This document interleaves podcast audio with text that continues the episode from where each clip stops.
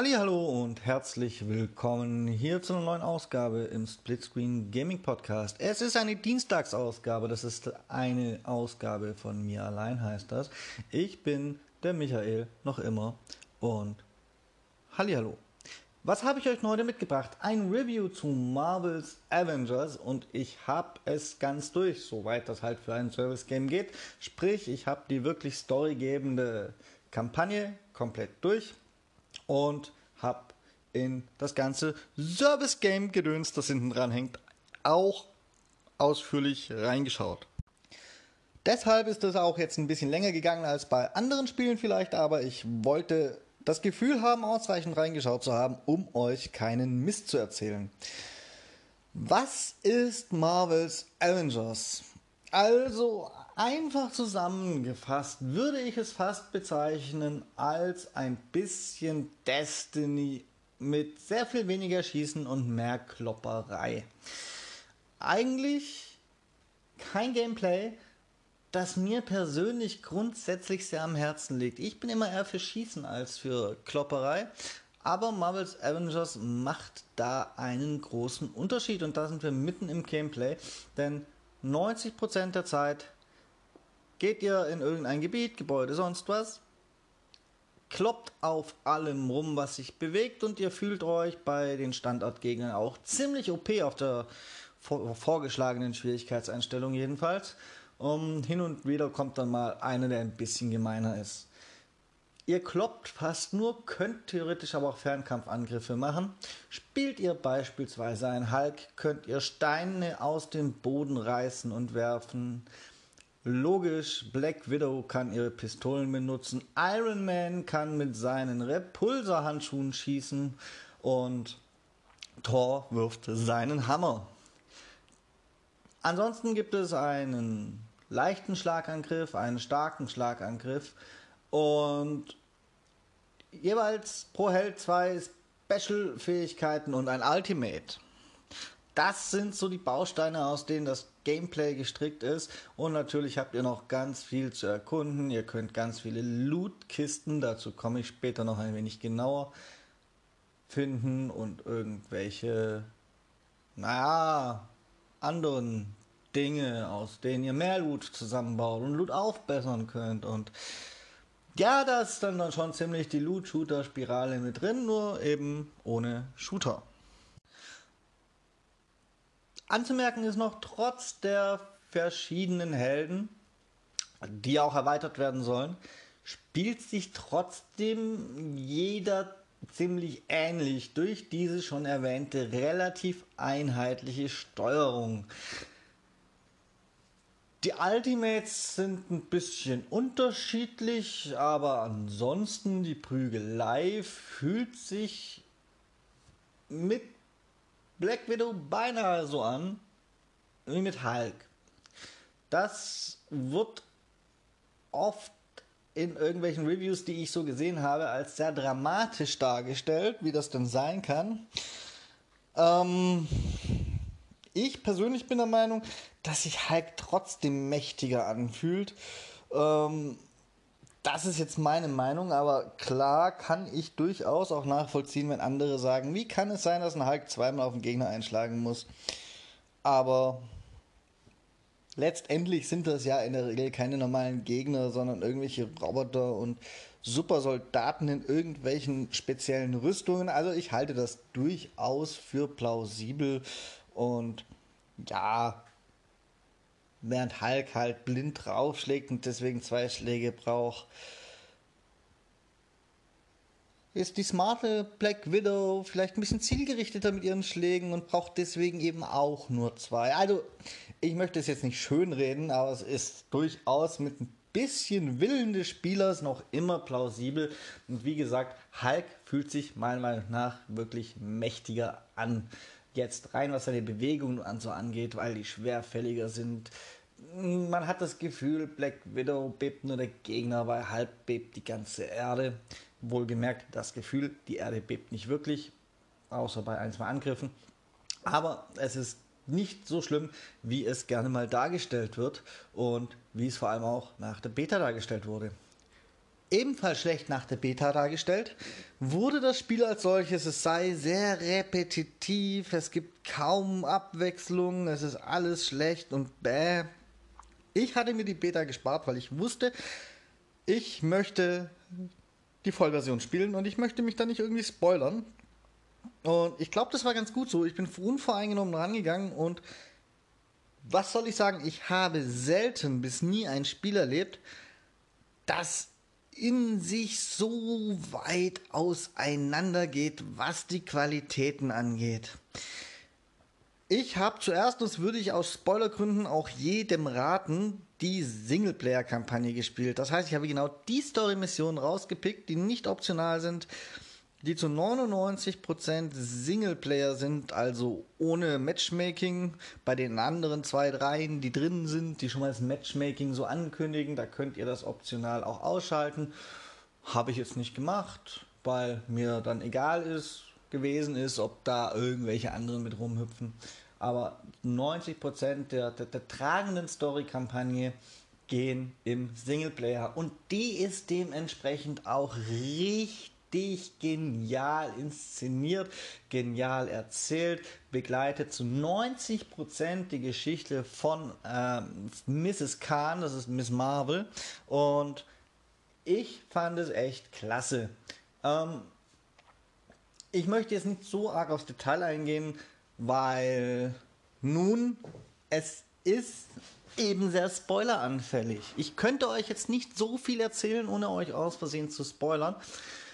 So viel dazu. Die Aufgaben sind da ähnlich gelagert wie später in den Service-Game-Missionen. Das kann ich schon mal sagen. Mm, aber die, die Erzählung drumherum ist genial.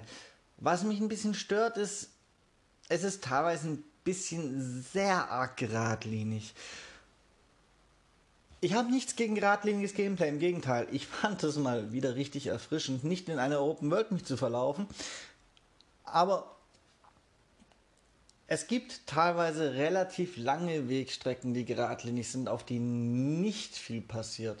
Teilweise nutzt das Spiel die, um die Geschichte durch Selbstgespräche oder ähnliches weiter zu erzählen. Da ist das vollkommen in Ordnung und nachvollziehbar. Da braucht das Spiel vielleicht diesen Raum auch, um ein bisschen Stimmung aufzubauen. An anderen Stellen sind es halt lange Sprungpassagen, in denen man nichts zu verlieren hat. Fällt man runter, dann äh, respawnt man einfach wieder und darf den Sprung nochmal versuchen. Und überhaupt sind die nicht besonders schwer und da gibt es zwar mit diesen riesigen Sprüngen und so, die auch Miss Marvel hinkriegt, mit ihren flexiblen Gliedmaßen, gibt es zwar so ein bisschen das Superhelden-Feeling, aber ganz so viel davon hätte ich auf jeden Fall nicht gebraucht. Abgesehen davon finde ich die Kampagne großartig erzählt. Wer die Marvel-Filme mag, der muss unbedingt auch dieses Spiel spielen. Gegen Ende wird das Ganze ein bisschen knackiger. Es gibt ein, zwei Gegner, bei denen es sich, ich sag mal, lohnen kann, irgendwelche Patterns zu lernen, irgendwelche Verhaltensmuster und vor allem die letzten Endgegner, die sind dann schon recht knackig, wenn man standardmäßig nicht gerade, und das bin ich nicht, ein Dark Souls-Spieler ist. Damit ist es wohl auf keinen Fall zu vergleichen. Aber ein Dark Souls Light, Light, Light ist es dann vielleicht ganz am Ende. Und das finde ich gut, denn es hat einen langsam dahin geführt und so ist es halt wirklich machbar. Und es ist nur, was die Pattern und so angeht, ein Dark Souls Light, Light, Light. Ansonsten ist das Spiel echt fair. Es lässt euch die Geschichte erleben ohne zu viel Frustration, wenn ihr irgendwelche Endgegner habt, davon gibt es ja ein paar, und eine Phase abgeschlossen habt und dann sterbt, dann fangt ihr zwar neu an, aber ihr fangt neu an leid. Das heißt, ja, irgendein Teil haben sie weggelassen. Der hat zwar wieder einen vollen Lebensbalken und so Dinge, aber äh, trotzdem bleiben alle Phasen erstmal weg. Es wird alles ein bisschen abgekürzt. Ich kann es nicht genau erklären, aber ihr seid sehr schnell wieder an dem Punkt, an dem ihr gescheitert seid und habt ab da dann die zweite Chance, ähm, naja, erfolgreicher zu sein. Und letztendlich sorgt das dafür, dass ihr nicht jedes Mal, wenn ihr in der dritten oder vierten Phase von einem Gegner sterbt, wieder neu anfangen müsst und eine halbe Stunde braucht, bis ihr wieder in der dritten oder vierten Phase seid. Nein, das ist richtig gut gelöst.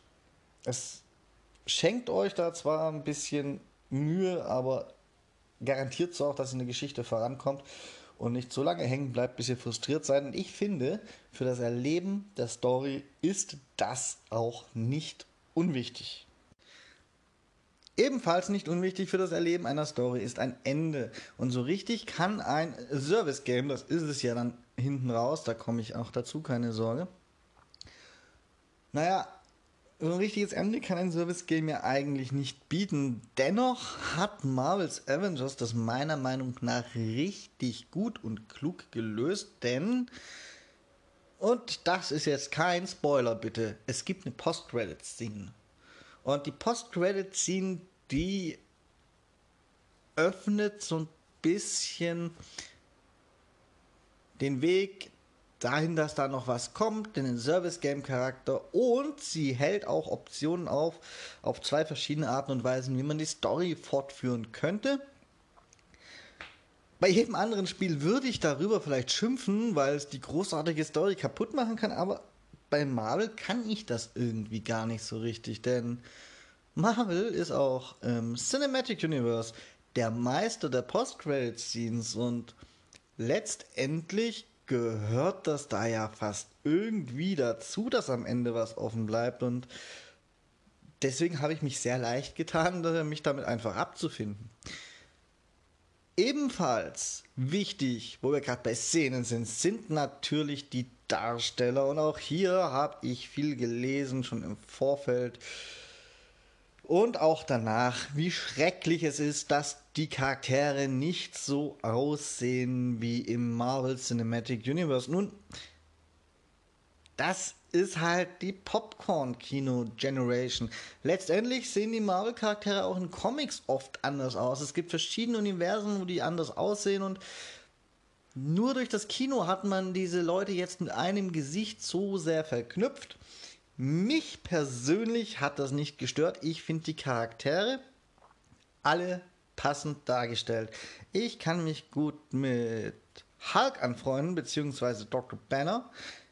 Kamala Khan kennt man ja sowieso nicht so breit. Das hat dem Spiel sehr geholfen. Damit ist noch nichts verknüpft.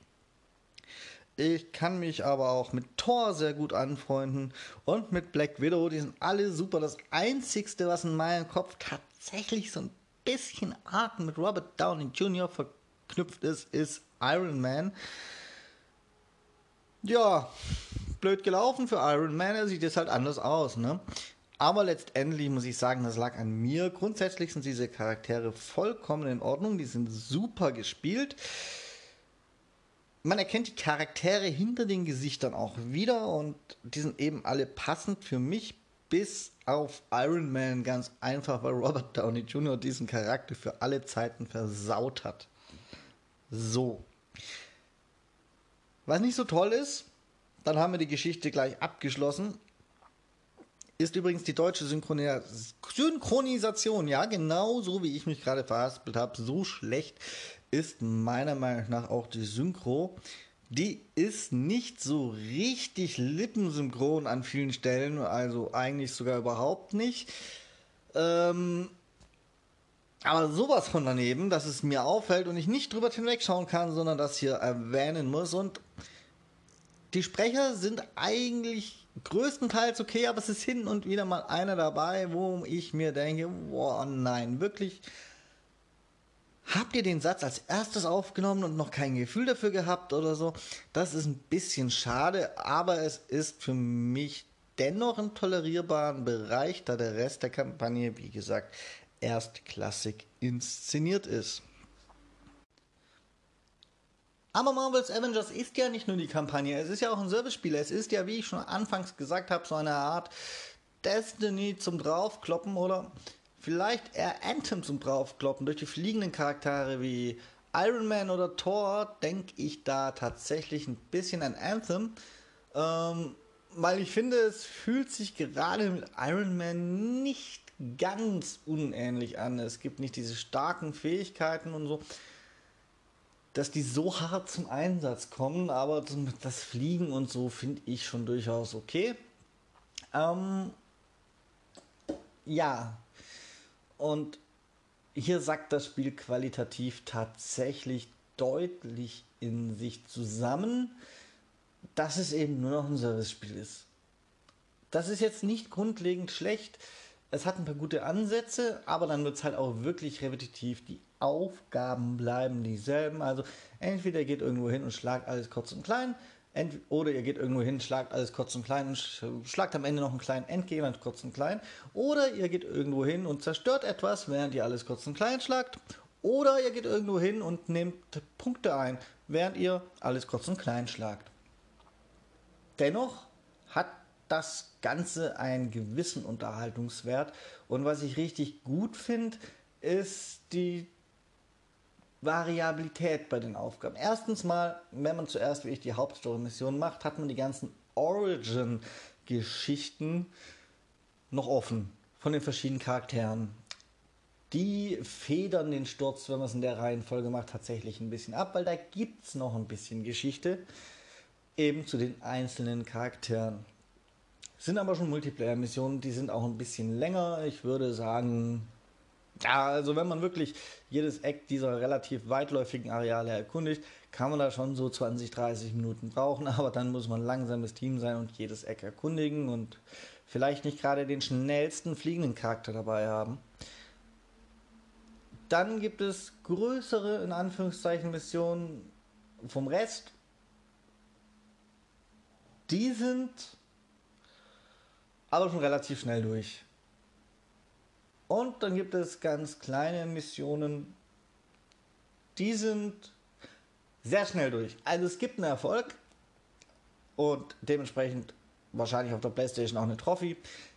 Die kriegt man dafür eine beliebige Mission auf 100% in unter drei Minuten abzuschließen und den habe ich gekriegt, ohne mich dafür anzustrengen und ohne das Gefühl zu haben, dass ich jetzt irgendjemanden, der total OP ist, bei mir im Team hatte.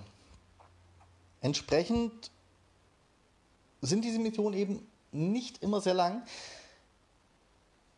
und können tatsächlich kurzweilig sein, um mal zwischendrin reinzuhüpfen, wenn da die Ladezeiten nicht wären, jedenfalls, und schnell mal so eine Mission durchzuziehen oder zwei, drei. Und das gefällt mir dann wieder. Dadurch wird es nicht so elendig in die Länge gezogen.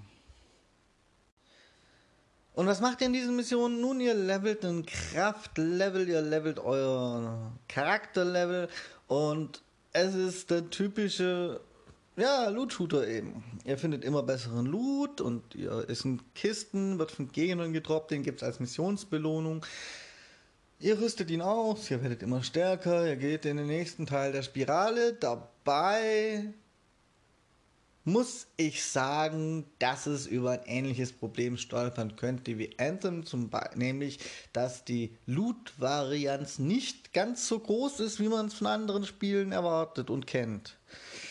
Denn was will Hulk mit Loot? Und da haben wir ein Problem, das viele schon erkannt haben, da bin ich nicht der Erste. Ihr könnt Hulk keine Waffe in die Hand drücken, Dementsprechend ist die Loot-Varianz nicht so groß. Ähm, stattdessen findet ihr beispielsweise für Hulk ein neues Rückgrat.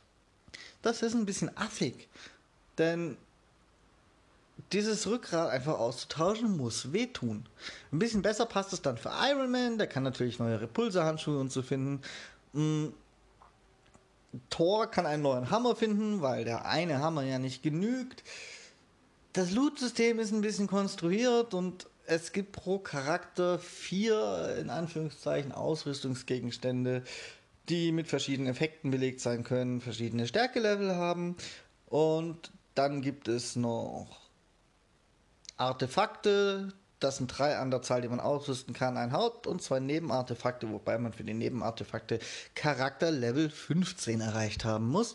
Mm, oh, und das war's mit Loot. Also mal abgesehen von, und das ist kein Loot, sondern das sind einfach so Missionsbelohnungen oder Dinge zum Freischalten, mal abgesehen von Cosmetics, die auch echt cool gemacht sind.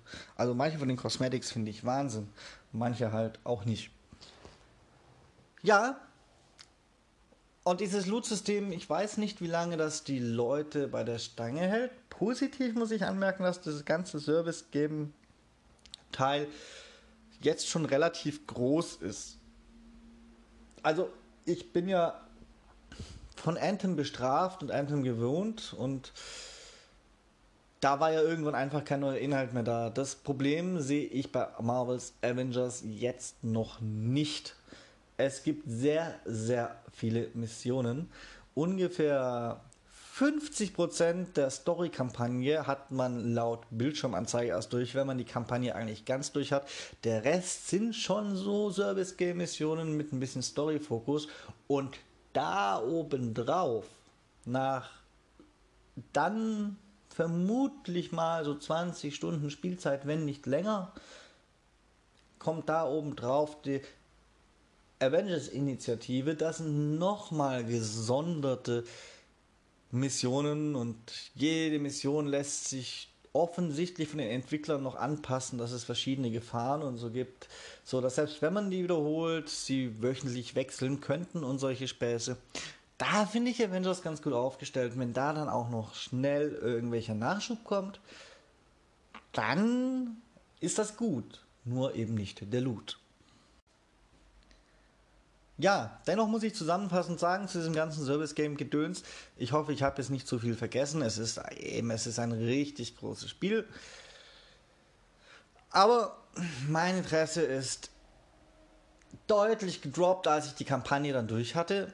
Dennoch spiele ich es halt immer noch gern, trotz des eklatanten Qualitätsunterschieds.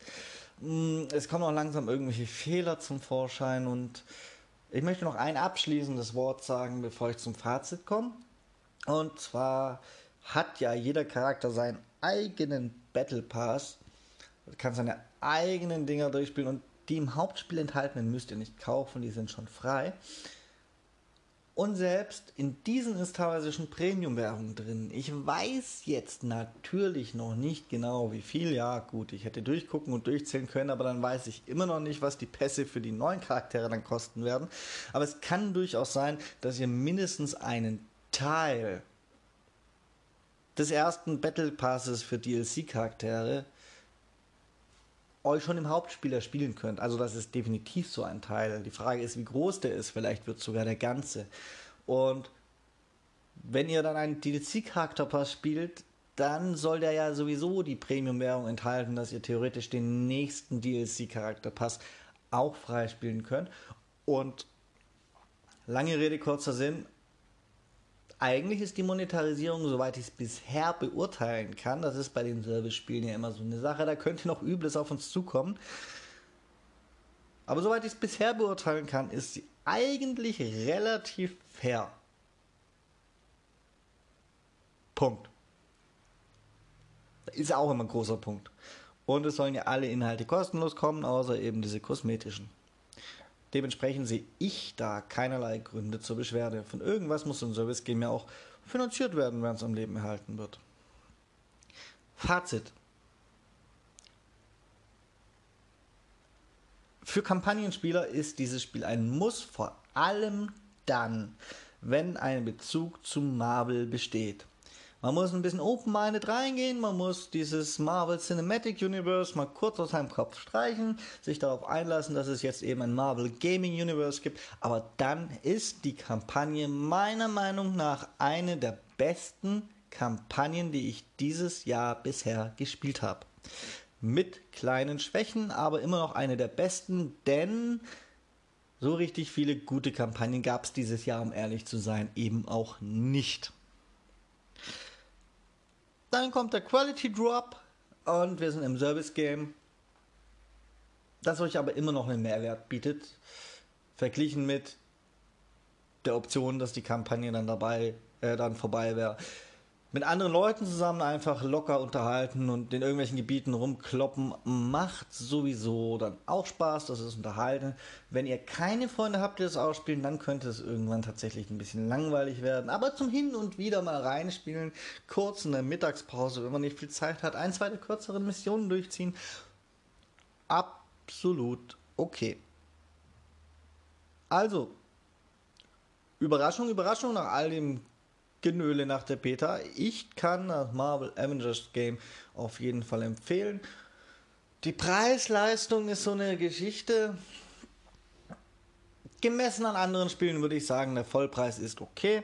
Die Deluxe Edition könnt ihr euch schenken. Mm, man kann natürlich auch auf den ersten Sale warten. Das macht das Spiel definitiv nicht schlechter, denke ich mal. Dann habt ihr halt im, im, im Service-Game-Part bestimmt ein bisschen Rückstand. Aber das ist dann auch schon in Ordnung, würde ich sagen, in diesem Fall. Denn es gibt ja nur ein Miteinander und kein Gegeneinander. Und da ist der Nachteil dann ja nicht so gegeben. Ansonsten kauft es euch, genießt es und sagt mir dann eure Meinung, ob ich denn sehr falsch lag oder ob meine Superkraft als Videogames Reviewer die Menschheit gerettet hat. Ach, fühle ich mich heute heldenhaft. Am besten, ihr wendet euch dazu an gamingpodcast.splitscreen at gmail.com. Ich, euer Held, bin raus. Bye bye, tada und auf Wiedersehen.